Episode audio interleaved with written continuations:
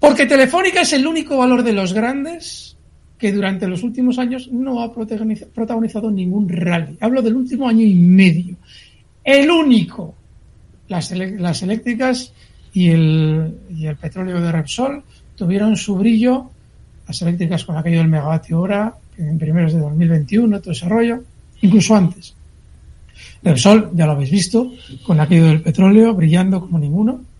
Los bancos, acabáis de verlo, como ninguno. Inditex también ha tenido una subida muy fuerte. No sé si tenéis pinchado mi gráfico, pero desde octubre ha tenido un subidón, pero estratosférico.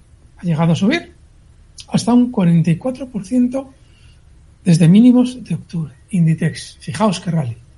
¿Cuál es el único valor que todavía no está y mucha gente no le espera, pero vais a ver por qué igual sí habría que esperarle? Vamos a ponerlo desde octubre, no voy a hacer trampas, porque estas cosas me gusta hacerlas limpias.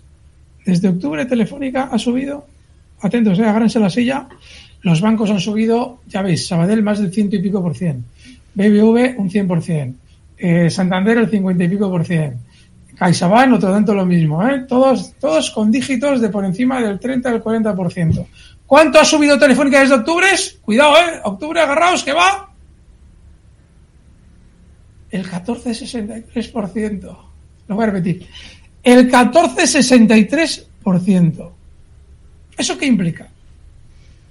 Que le va tocando, le va tocando subir. Y hay mucha gente que está diciendo, ¿y aquí dónde está Telefónica? Se han subido todos menos Telefónica. ¿Y qué hace la gente? Como van por pasos, primero va una, luego va otra, luego va otra, luego va otra, de repente sube la banca y a la gente le dan la oportunidad de vender ya sus bancos y decir, ¿dónde meto mi dinero? espérate que voy a mirar el mercado español.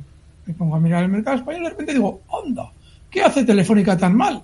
Tan flojita. En algún momento tendrá que remontar. Pues no, no tendrá que remontar. ¿Sabéis por qué?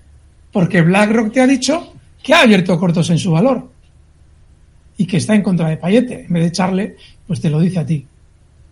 Es decir, que se está intentando generar en Telefónica probablemente un sentimiento artificialmente negativo con el fin, ya lo veremos, porque todo esto tiene su stop, puedo estar equivocado o puede surgir cualquier imponderable que tire esta hipótesis por los suelos, pero no les extrañe que a Telefónica le toque empezar a levantar cabeza, la que no ha levantado durante los últimos meses.